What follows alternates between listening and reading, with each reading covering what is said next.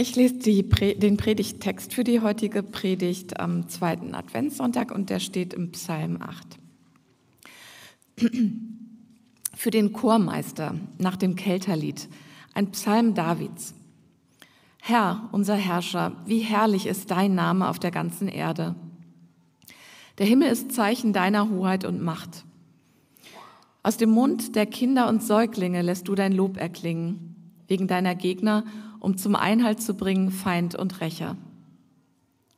Sehe ich deine Himmel, die Werke deiner Finger, Mond und Sterne, die du bereitet hast? Was ist der Mensch, dass du seiner gedenkst, und des Menschen Kind, dass du dich seiner annimmst? Du hast ihn nur wenig geringer gemacht als Gott. Du hast ihn gekrönt mit Ehre und Herrlichkeit. Du hast ihn als Herrscher eingesetzt über die Werke deiner Hände. Alles hast du gelegt unter seine Füße. Schafe und Rinder, sie alle und auch die wilden Tiere, die Vögel des Himmels und die Fische im Meer, was auf den Pfaden der Meere dahinzieht. Herr, unser Herrscher, wie herrlich ist dein Name auf der ganzen Erde. Danke, Lorenz, für die lieben Worte. Es ist schön, bei euch zu sein. Ich bitte mal zu Beginn der Predigt. Himmlischer Vater, es tut so gut. Es tut mir so gut, diese Zeit zu haben, diesen Gottesdienst um so Stück für Stück aus all dem rauszukommen, was sonst alles in meinem Hinterkopf so passiert und so Stück für Stück mir bewusst zu werden, dass du da bist, äh, in diesem Raum mit uns, in meinem Leben. Und ich bitte dich, dass das äh, für jeden und jede von uns jetzt auch durch diesen Text und durch meine Gedanken passieren kann, dass du neu, real, greifbar und äh, präsent für uns wirst. Amen. Wir sind letzte Woche in die Vorweihnachtszeit gestartet. Es ist heute schon der zweite Advent. Und ich muss ganz ehrlich sagen, für mich persönlich ist es so, dass ich noch überhaupt nicht in diesem Advent angekommen bin. Der ist für mich noch sehr, sehr weit weg. Das mag damit zu tun haben, dass äh, meine Familie, meine Kleinfamilie, äh, Familie mit zwei kleinen Kindern, schon seit über zwei Monaten krank ist. Ja, also äh, wir hängen einfach völlig drin in diesem Kita-Herbst-Krankheitsding. Ähm, immer ist irgendjemand krank im Bett, wir kommen da nicht raus und das zieht so sehr an unseren Kräften.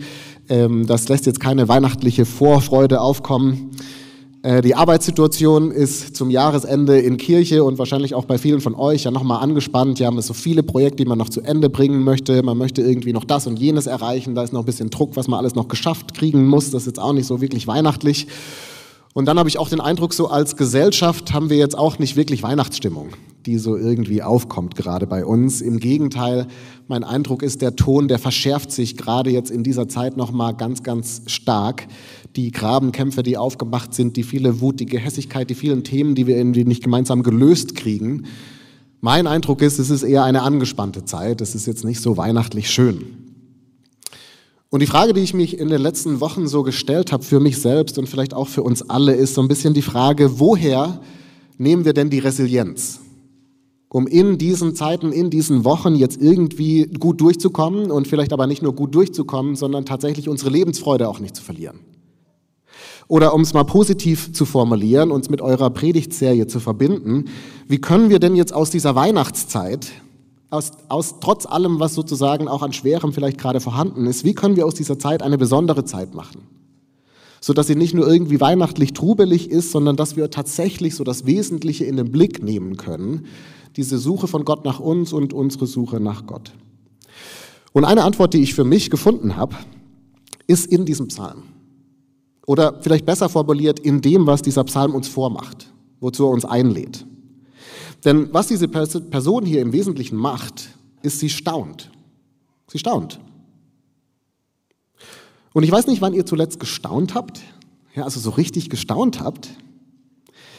Ich jedenfalls finde, Staunen hat so einen Effekt, dass nämlich so das Hintergrundrauschen, was einem sonst so konstant belastet, die ganze Anspannung, die Sorgen, die Wut, die Schlagzeilen, dass dieses Rauschen auf einmal still wird und man in so einen Raum eintritt, einen heiligen Raum, in die Gegenwart von etwas Schönem und dann das so gedanklich komplett gefangen nimmt. Alles andere, was sonst so wichtig ist, verblasst auf einmal. Das heißt, wenn man staunt, dann ist man im positivsten Sinne des Wortes sozusagen nicht so ganz bei sich selbst. Man ist so ein bisschen entrückt, könnte man vielleicht sagen. Aber gerade deswegen macht das ja dann ganz viel mit einem. Es sortiert ganz viel bei einem. Man kommt ganz oft nach dem Staunen als veränderter Mensch wieder heraus. Und ich glaube, dazu lädt uns dieser Psalm ein. Er lädt uns ein zu so einem transformativen Staunen, könnte man vielleicht sagen. Und das will ich gerne mit euch genauer anschauen unter so drei Überschriften. Zunächst mal der anstoßende Blick nach oben, dann der verändernde Blick auf sich selbst und schließlich, was machen wir damit? Was machen wir damit? Zunächst mal der anstoßende Blick nach oben. Und damit beginnt das Ganze offensichtlich, ja, und auch wortwörtlich, wenn man sich so ein bisschen anschaut, wo ist denn dieser Psalm entstanden und wie ist er entstanden, dann kommt man eigentlich ganz schnell auf Vers 4. Da schreibt der Autor, wahrscheinlich David, wenn ich den Himmel sehe, den Mond, die Sterne, dann, Punkt, Punkt, Punkt, da kommt der Rest des Psalmes. Das heißt, das gibt uns so ein bisschen ein Setting für diesen Psalm. Der Mensch, David wahrscheinlich, steht wahrscheinlich unter einem Sternenhimmel und erstaunt. Erstaunt. Und das ist jetzt sozusagen als Setting erstmal sehr leicht nachzuvollziehen, würde ich sagen. Ja, also gut, für uns als Berlin ist es in Berliner, als Berliner ist es ein bisschen schwierig mit dem Sternenhimmel. Ja, man sieht hier nicht so wahnsinnig viel. Aber ihr alle seid schon mal nach Brandenburg rausgefahren. Ja, und spätestens dort ist der Sternenhimmel ja wirklich unglaublich. Man sieht einfach den Himmel und Brandenburg ist auch noch so richtig flach. Das heißt, man sieht ihn so in alle Richtungen. Es ist wirklich unfassbar. Und wenn ihr da schon mal wart und so ein bisschen euch Zeit genommen habt, in den Himmel zu schauen, dann kommt man ganz einfach ins Staunen. Und jetzt lass diesen Menschen mal noch in Israel irgendwo an einem See gestanden haben. Und dann hat sich der Sternenhimmel so gespiegelt in diesem Wasser und dann plätschert das so noch ein bisschen, dann hört man noch so ein bisschen dieses Wasser rauschen, das Geplätscher. Und dann lass ihn mal noch nicht nur kurz für zwei Minuten vorbeigelaufen sein und denken, oh, ist ja auch ganz schön hier, ja, sondern lass ihn mal da gestanden haben für fünf Minuten, für zehn Minuten, für 15 Minuten. Und dann schaut er immer wieder hoch dann schaut er immer wieder aufs Wasser und dann hört er wieder dieses Geräusch, dieses Rauschen, dann wieder die Stille. Man kann sich schon vorstellen, wie dieser Mensch ins Staunen gekommen ist. Man kann sich auch vorstellen, jetzt selbst als nicht religiöser Mensch, wie dieser Mensch dann hier zu dem Psalm kommt, zu dem er kommt. Denn was David ja dann im Wesentlichen in diesem Psalm sagt, ist, wow, ist das schön hier wow, ist das schön hier. Das muss jemand gemacht haben. Und nicht nur das muss jemand gemacht haben, sondern wie großartig muss dieses Wesen eigentlich sein, was das hier gemacht hat. Ja, das ist so ja die Grundaussage dieses Psalms in Vers 1 und Vers 10, damit ist der Psalm gerahmt, das ist zweimal der gleiche Satz. Da sagt da Gott oder wörtlich Jahwe, unser Herrscher, wie herrlich ist dein Name auf der ganzen Erde. Man könnte auch sagen, wie viel von deiner Herrlichkeit, wie viel von deiner Schönheit, wie viel von deiner Brillanz kommt mir eigentlich überall entgegen? Ob im Himmel, ob ich mir die Blume anschaue, die Biene, das Gesicht eines Menschen. Wie wunderbar ist es, wie wunderschön ist das. Wer auch immer das gemacht hat, dieses Wesen muss brillant sein. Es muss brillant sein. Gott, ich schaue mir das alles an und ich bin krass bewegt von deiner Herrlichkeit. Ja, das ist so ein bisschen der Ausgangspunkt und die Grundthese dieses Psalms. Und das ist jetzt, glaube ich, so eine Erfahrung, die viele Menschen kennen. Also wahrscheinlich kennt ihr die Serie Planet Earth äh, auf BBC, die somit die gewaltigsten Bilder produziert hat äh, von unserer Welt, von unserem Universum, so im ganz Kleinen und dann auch im ganz Großen. Und diese Serie ist äh, produziert und dann auch narratiert von Sir David Attenborough. Sir David Attenborough ist ein entschiedener und auch ein sehr vokaler Atheist. Ja? Aber es ist dann interessant, ihm zuzuhören, wie er diese Bilder dann kommentiert. Weil er verwendet dann immer wieder, wenn so etwas Besonderes noch jetzt sichtbar wird, dann verwendet er Formulierungen wie zum Beispiel, wow, hier ist wieder das Wunder des Lebens. Oder er sagt, wow, was für ein glorreicher, glorious sunrise, ein glorreicher Sonnenaufgang. Oder er sagt so Sätze wie, diese Schönheit, die ist fast schon transzendent. Die ist fast schon transzendent. Ja, anders gesagt, selbst er als überzeugter Atheist kann nicht anders, als bei so viel Schönheit religiöse Begrifflichkeiten zu verwenden. Er muss irgendwie in diese Wunderkategorie greifen, er muss in diese Transzendenzkategorie greifen, weil alles andere wird dieser Schönheit nicht gerecht. Es fällt uns als Menschen so schwer, uns so richtig mit der Natur zu beschäftigen und dabei nicht wie David zumindest das Gefühl dafür zu bekommen, dass es vielleicht jemand geben muss, der das geschaffen hat und dem man irgendwie Danke sagen will, weil das, was hier zu sehen ist, das ist wirklich so großartig. Es ist jetzt aber ganz interessant in diesem Psalm, dass für David, als er anfängt, sich das anzuschauen und zu staunen, das nicht nur sichtbar für ihn wird, dass das alles total schön ist und dass Gott entsprechend irgendwie besonders sein muss, wenn er das so geschaffen hat, sondern er sieht auch noch eine zweite Kategorie. Er sieht quasi, wie gewaltig Gott auch sein muss. Und das ist ganz interessant hier in diesem Text, vielleicht ist euch das aufgefallen, als wir ihn gerade gelesen haben. Es gibt hier eine sehr, sehr präzise Formulierung. Und zwar sagt David in Vers 4, er sagt, die Himmel, der Mond und die Sterne, die sind das Werk deiner Finger. Die sind das Werk deiner Finger. Und das ist eine ganz interessante Formulierung, oder nicht? Er sagt interessanterweise nicht, die Himmel, die Mond, Sterne, das ist jetzt das Werk deines Armes oder das Werk deiner Hände, sondern es ist das Werk deiner Finger. Jetzt, was schaffen wir denn mit Fingern? Woran arbeiten wir denn mit Fingern? Naja, wir arbeiten mit unseren Fingern an den Dingen, die für uns wirklich klein sind. Ja, wo wir so ganz behutsam nochmal reingehen müssen, so ganz vorsichtig mit unseren Fingern, so super detailliert und klein und irgendwie versuchen, das irgendwie nochmal zu ändern und so zu machen und so zu formen. Das machen wir mit unseren Fingern. Was für uns richtig klein ist, das bearbeiten wir mit unseren Fingern. Und jetzt sagt David, Gott, ich sehe das alles und das ist jetzt das Werk deiner Finger. Jetzt ist mir schon klar, der Mann lebt in einer anderen Zeit, der hat eine andere Vorstellung von der Welt und so weiter, ist mir alles klar. Aber lasst uns doch trotzdem mal diesen Satz kurz auf uns wirken lassen. Denn wenn wir jetzt das mal ins Verhältnis setzen, was David hier sagt, einfach mal um so ein bisschen Größenordnung zu bekommen.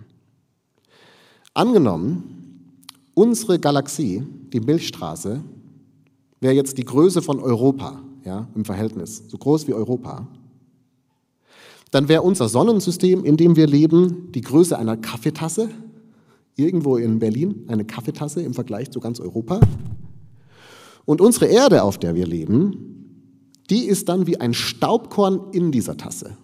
Ja, also ein Staubkorn, das man nicht mal mehr sehen kann, so klein ist das. Ja, wir sind quasi ein Staubkorn, unsere Erde ist ein Staubkorn in einer Tasse in Europa. So klein ist unsere Erde im Vergleich zu dem, was unsere Milchstraße ist. Und jetzt wissen wir, jetzt wissen wir ja inzwischen, dass unsere Milchstraße nur eine von Billionen Galaxien ist im ganzen Universum. Was wir alles noch so irgendwie berechnen können, klar, ja, faszinierend, was wir alles berechnen können, aber vorstellen kann sich das ja niemand mehr. Das ist ja unglaublich, wie groß das alles ist. Und wenn das jetzt alles, wie David behauptet, im Vergleich zu Gott so klein ist, dass Gott das mit dem Finger bearbeiten muss, von was für einem Wesen reden wir denn dann? Von was für einem Wesen reden wir denn dann? Wie muss man sich bitteschön Gott vorstellen, wenn er das alles gemacht hat mit seinem Finger? Es ist kein Wunder, dass David irgendwann mit Wörtern um sich wirft wie herrlich, Herrscher, gewaltig. Ja, dass er aus dem Staunen nicht mehr herauskommt. Er sagt, wenn ich mir das alles anschaue, die Himmel, Mond, Sterne, das hast du mit deinem Finger gemacht. Ich meine, wie gewaltig bist du? Ja, wie gewaltig ist dein Name? Ich sehe deine Herrlichkeit, ich sehe sie. Es ist unglaublich, es ist völlig überwältigend. Das ist das, was es mit David macht, zu staunen. Er kommt quasi sozusagen komplett raus ja, aus allem, was ihn sonst so belastet. Also vielleicht hat er gerade Stress auf Arbeit oder es war anstrengend mit seiner Frau. Aber es ist alles irrelevant in diesem Moment. Er ist so völlig hin und weg und denkt, es ist unglaublich schön, es ist unglaublich groß. Gott, ich meine, du bist einfach unglaublich, es ist ja der Wahnsinn. Da landet David nach, keine Ahnung, 10 Minuten, 15 Minuten Staunen. Und der Fokus des Psalms ist es natürlich woanders und wir kommen da gleich noch drauf, aber ich will an der Stelle mal ganz kurz innehalten. David staunt über die Schöpfung, er staunt über Gott, es bewegt ihn, es macht ganz viel mit ihm, es sortiert ihn innerlich, es räumt ihn auf. Wann haben wir denn zuletzt gestaunt? Wann habt ihr denn zuletzt gestaunt? Und zwar so richtig gestaunt. Ja, nicht, oh krass, mein iPhone kann jetzt auch Handys, äh, kann jetzt auch E-Mails verschicken, mega, sondern so richtig gestaunt, so wie das hier beschrieben wird, wo einen etwas so völlig in Beschlag nimmt, wo man völlig überwältigt ist von Schönheit, wo man selbst als atheistischer Mensch religiöse Gefühle entwickelt. Ja. Wann habt ihr zuletzt so richtig gestaunt? Ich muss ganz ehrlich sagen, vor meiner Auszeit letztes Jahr, darüber, darüber rede ich gleich nochmal, ist das sehr lange her. Es ist sehr, sehr lange her. Staunen gehört jetzt eigentlich überhaupt nicht zu meinem Alltag. Ja, es passiert eigentlich sehr, sehr, sehr, sehr selten. Was aber eigentlich interessant ist, oder nicht? Denn jetzt mal ehrlich gesagt, wir haben ja eigentlich viel mehr Grund zum Staunen als David. Also ich meine, klar, der konnte das auch sehen, aber wir verstehen ja eigentlich so viel mehr. Wir wissen so viel mehr. Wir haben schon so viel mehr äh, äh, äh, erkundet, wir haben schon so viel mehr mit unseren Mikroskopen untersucht, wir wissen, wie das Universum tatsächlich aufgebaut ist und wir haben schon Bilder von irgendwelchen Galaxien gesehen. Wir haben eigentlich so viel mehr Grund zum Staunen, aber wir tun es eigentlich kein bisschen. Ja. Wir sind da irgendwie so abgeklärt. Wir sehen die Bilder aus dem Weltall und denken, nice, schöner Bildschirmhintergrund. Ja, mache ich mir auch rein, voll gut und dann ist es wieder vorbei. Ja, es bewegt einen irgendwie nicht. Das ist doch interessant, oder nicht? Warum haben wir eigentlich so viel Grund zum Staunen, aber wir staunen nicht? Und man könnte da jetzt wahrscheinlich ganz viele verschiedene Thesen aufstellen. Wir leben ja zum Beispiel in der Stadt, ja, da sieht man halt wenig Natur und vielleicht staunt man deswegen weniger, keine Ahnung. Ich bin vor einiger Zeit aber auf eine These gestoßen, die ich dann zumindest doch nachdenkenswert fand. Und zwar ist das eine These aus dem Buch von äh, Pete Nicholas mit dem Namen A Place for God. Und er sagt in diesem Buch im Wesentlichen, dass er denkt, dass dieses fehlende Staunen etwas mit unserem Shift im, in unserem Weltverständnis zu tun hat. Ja, er sagt, vor, seit einigen hundert Jahren sind wir in der westlichen Welt ja der Überzeugung, dass diese Welt nicht geschaffen ist, sondern dass sie aus Zufall entstanden ist. Ja, das ist unser Shift sozusagen in unserer Vorstellung dieser Welt. Und das sieht man dann auch in unserer Sprache zum Beispiel. Ja, wir reden ja nicht mehr von der Schöpfung, also dass das irgendwie geschaffen ist, wo wir uns hier bewegen, sondern wir reden von einer Natur. Wir reden interessanterweise auch, wenn wir über das, über das Weltall reden, reden wir nicht mehr von einem Kosmos, was so das griechische Verständnis ist, dass das geordnet ist, dass das gestaltet ist, sondern wir reden vom Weltraum, ist halt irgendwie ein Raum. Ist ja, irgendwie ist halt Raum. Ich weiß auch nicht, was ich damit machen soll. Das ist so ein ziemlicher Shift, sagt er. Bis vor wenigen hundert Jahren und natürlich auch auf anderen äh, Teilen dieser Welt bis heute gehen Menschen davon aus, dass das, worauf wir leben, eine Schöpfung ist. Das heißt, das ist irgendwie gestaltet. Es ist irgendwie vollgepackt mit Leben. Es ist voll von Kreativität. Es ist voll von Schönheit. Es ist wie, wie, so, eine, wie so eine alte Villa, in der so die kleinen Kinder reinlaufen, die Tür aufmachen und merken, oh, was ist das hier für eine Welt? Ja, und dann laufen sie in jedes Zimmer und gucken sich das an. Es gibt so viel zu entdecken, sie sind ganz aufgeregt. Wir hingegen denken, naja, das ist halt aus Zufall entstanden. Und es ist gut, wenn wir das analysieren und verstehen, weil dann können wir es uns zunutze machen. Aber der Sinn fürs Staunen ist uns verloren gegangen. Ja, so dieses Entdecken um des Entdeckens Willens, diesen Modus, den kennen wir irgendwie nicht mehr. Wir sind da viel zu abgeklärt. Und er sagt dann in diesem Buch auch, es ist zutiefst ironisch eigentlich das Ganze, weil die Wissenschaft wurde ja genau aus dieser Motivation heraus gestartet, dass die Welt ein Kosmos ist, dass sie von Gott geschaffen ist und jetzt können wir sie entdecken. Ja, wir wollen so die Geheimnisse Gottes verstehen. Das war so der Ursprungsgedanken der Wissenschaft. Aber heute sind wir irgendwie an einem anderen Ort gelandet. Und es kostet uns das Staunen. Und er schreibt dann schließlich Folgendes, ist ein Zitat, ich habe die auch vorne im Programm, ich lese euch das vor. Er sagt, das Paradoxon unserer spätmodernen Welt liegt darin, dass wir mehr Gründe als je zuvor dafür haben, Freude zu erleben, sie uns gleichzeitig aber flüchtiger erscheint als je zuvor. Noch einmal, wir haben uns geändert. Unsere Sicht des Universums und unsere Sicht auf uns selbst haben uns des Staunens beraubt, das uns eins erfüllte.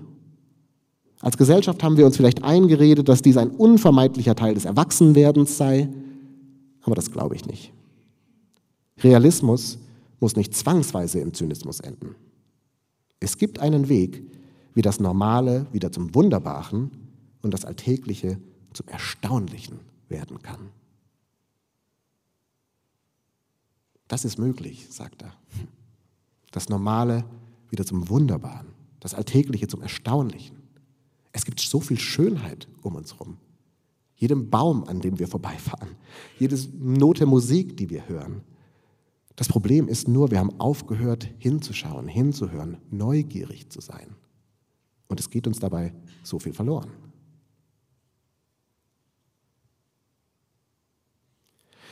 Und ich will das gerne am Ende noch ganz praktisch auswerten. Für den Moment möchte ich jetzt aber gerne noch mal weitermachen mit diesem Psalm. Denn David staunt ja tatsächlich über die Schöpfung, wie schön sie ist und wie groß Gott sein muss. Am meisten staunt er dann aber über etwas anderes. Und das ist mein zweiter Punkt, der alles verändernde Blick auf sich selbst. Und zwar macht dieser Psalm ja in, mitten in seinem Text quasi einen interessanten Umschwung, könnte man sagen. Oder man könnte vielleicht es auch so formulieren, dieses Staunen über die Welt, das macht was mit David. Und das ist jetzt Vers 4 und 5, ich lese das nochmal kurz vor. Er sagt, sehe ich deine Himmel, die Werke deiner Finger, Mond und Sterne, die du bereitet hast. Was ist der Mensch, dass du seiner gedenkst, und des Menschen Kind, dass du dich seiner annimmst?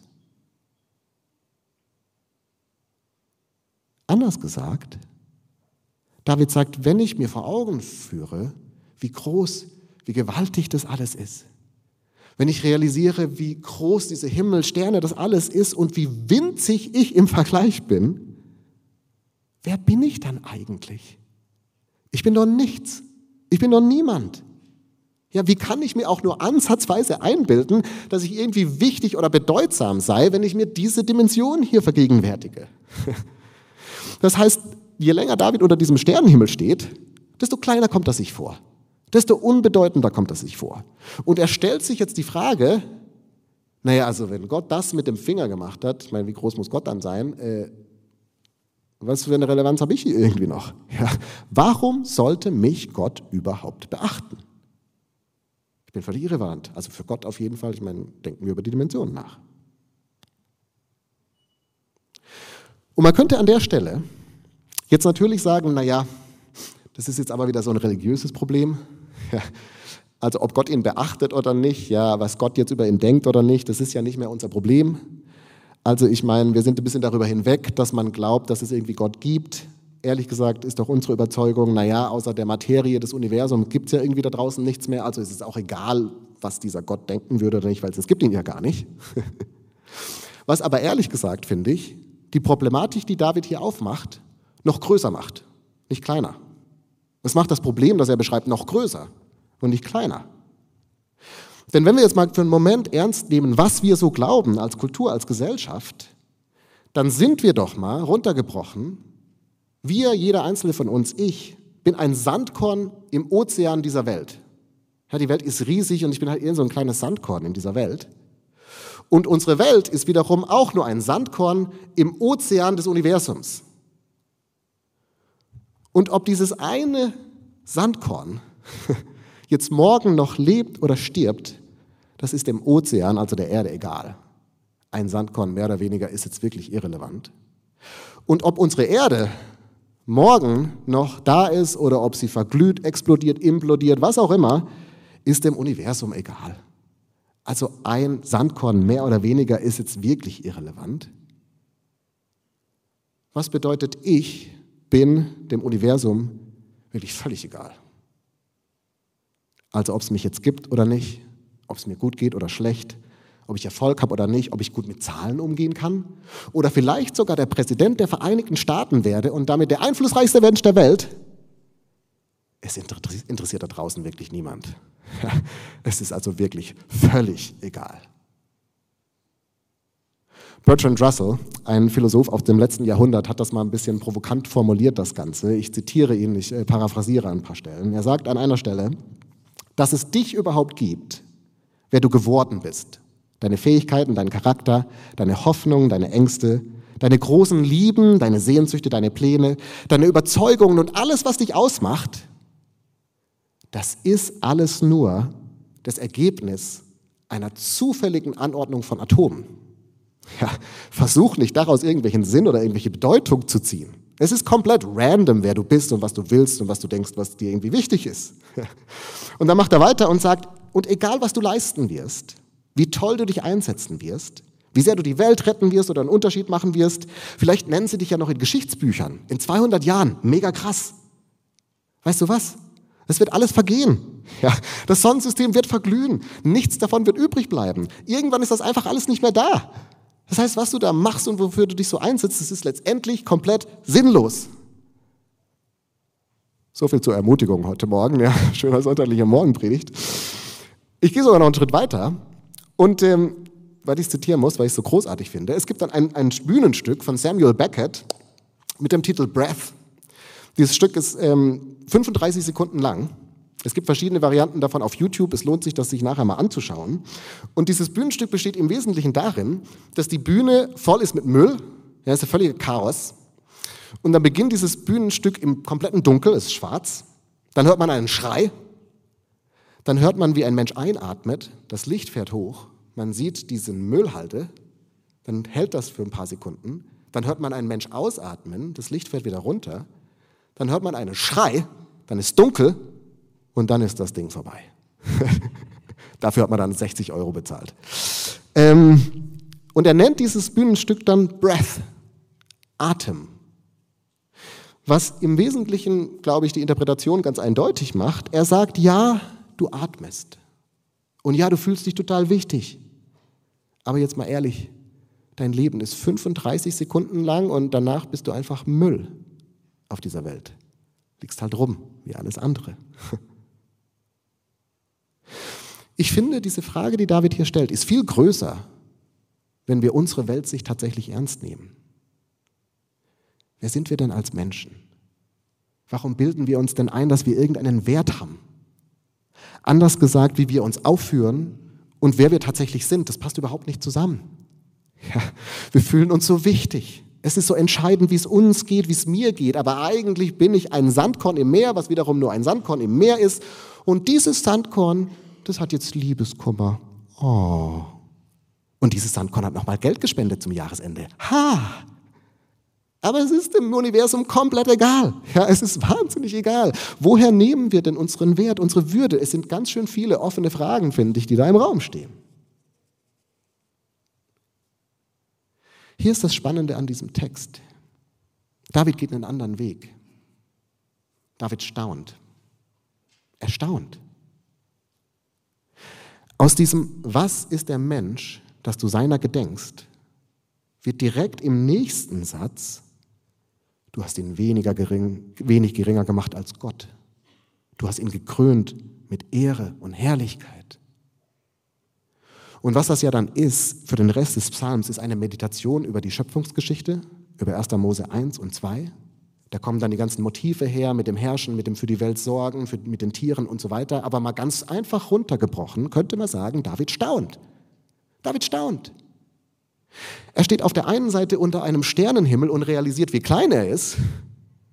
Und dann liest er auf der anderen Seite die Schöpfungsgeschichte und realisiert, wie groß er ist.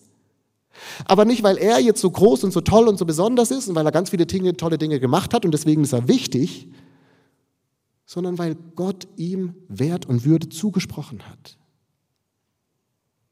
Er sieht, ich bin klein und von geringem Wert für das Universum, aber Gott hat mir Wert zugesprochen. Ich bin wertvoll in seinen Augen, ich bin sogar sein Ebenbild. Und er sieht, ich bin bedeutungslos in der Größe des Universums, aber Gott hat mir Bedeutung zugesprochen. Er hat mich angesprochen, er begegnet mir als mein Gegenüber, er hat mir sogar seine Schöpfung anvertraut. So groß denkt er von mir, dass ich die irgendwie gut verwalten und betreuen kann. David staunt über das, was Gott in uns sieht. Dabei kennt er ja den ultimativen Kicker noch gar nicht. Den ultimativen Kicker kennt David noch gar nicht. Denn Jahrhunderte später kommt derjenige, der die Welt mit seinem Finger gemacht hat und für den unser Leben nicht mal 35 Sekunden dauert. Dieses Schöpfungswesen, das kommt auf diese Welt. Er wird einer von uns. Und nicht nur das, er setzt sich völlig freiwillig den Widrigkeiten, den Boshaftigkeiten, den Dunklen dieses menschlichen Lebens, unserer menschlichen Existenz, er setzt sich dem aus, völlig freiwillig. Er ist ausgestoßen, er ist verachtet, er ist heimatlos, vom ersten Atemzug an. Als Kind direkt Geflüchteter, nicht sicher, auf der Flucht, ohne Heimat, ohne Zuhause. als Erwachsener schließlich, bitterlich enttäuscht von den engsten Vertrauten, die um ihn rum waren, brutal misshandelt, von einer Weltmacht zermalmt am Kreuz und gefühlt die, die, die anscheinende Lehre des Universums erlebt am Kreuz. Mein Gott, mein Gott, warum hast du mich verlassen? Es ist eigentlich unvorstellbar, was an Weihnachten passiert. Und ich verstehe jeden, der es nicht glauben kann, weil es ist irgendwie zu krass. Aber was, wenn es wahr wäre? Wie viel Grund zum Staunen hätten wir denn dann? Über diesen Gott, der nicht nur irgendwie gewaltig ist, sondern der uns so sehr liebt, dass er auf Augenhöhe kommt, dass alles miterlebt, so richtig an unsere Seite kommt. Was für ein Gott ist das denn? Das ist ja der Wahnsinn.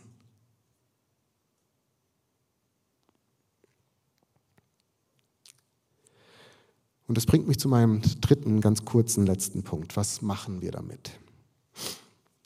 Wie schon kurz erwähnt, habe ich letztes Jahr ein Sabbatical gemacht. Ich hatte sechs Monate Auszeit mal endlich nach knapp zehn Jahren Gemeindegründung. Und ich wollte mir in dieser Auszeit so die ganz großen Fragen des Lebens stellen. Ja, wie man das so macht, wenn man mal Pause hat. Ja, also wo geht es eigentlich hin mit meinem Leben und wie sieht meine berufliche Zukunft aus und wozu bin ich überhaupt da und äh, was ist meine Rolle und so weiter. Ganz, ganz große Fragen. Und ich bin dann äh, dazu unter anderem auch nach Langeoog gefahren, eine autofreie Insel, die sich super dazu eignet, einfach so lange Spaziergänge am Strand zu machen und sich den großen Fragen des Lebens zu widmen. Und so war ich eines Nachmittags da wieder unterwegs und war also völlig frustriert. Ja, weil ich bin so überhaupt nicht weitergekommen, diese ganzen Fragen, ich, es war irgendwie super schwer, ich habe kein, kein, nichts denken können, kein Konzept gefunden. Und da bin ich irgendwann so am Meer entlang gelaufen und habe da so gemerkt, oh, da ist ja eine Welle. Ja, total schön eigentlich diese Welle und habe mir diese Welle angeschaut und dann habe ich nach unten geschaut und da waren so ein paar Krebse, die haben irgendwie was gebaut und ich war völlig fasziniert davon. Und nach fünf Minuten Staunen und sich so darin zu verlieren, habe ich irgendwie gemerkt, oh wow, ja, ähm, es ist so eine Freude, die da hochkommt, es ist so ein Staunen, das da hochkommt, es ist eigentlich wunderschön. Und dann kam mir der Gedanke in den Kopf und ins Herz, der mich seitdem immer wieder beschäftigt. Der Gedanke lautete, was wenn ich eigentlich genau hierfür geschaffen bin. Hierfür geschaffen bin.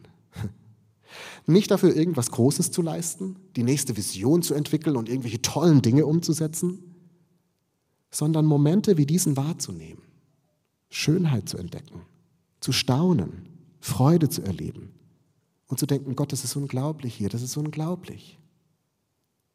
Was, wenn in unserem Leben es gar nicht so sehr darum geht, was wir alles leisten und bewegen und machen und tun, sondern darüber zu staunen und dabei uns und unsere Agenten, unsere Themen, unsere Probleme immer wieder klein werden zu lassen und dabei aber zu merken, diese ganze Schönheit, die meint auch mich, da bin ich mit gemeint.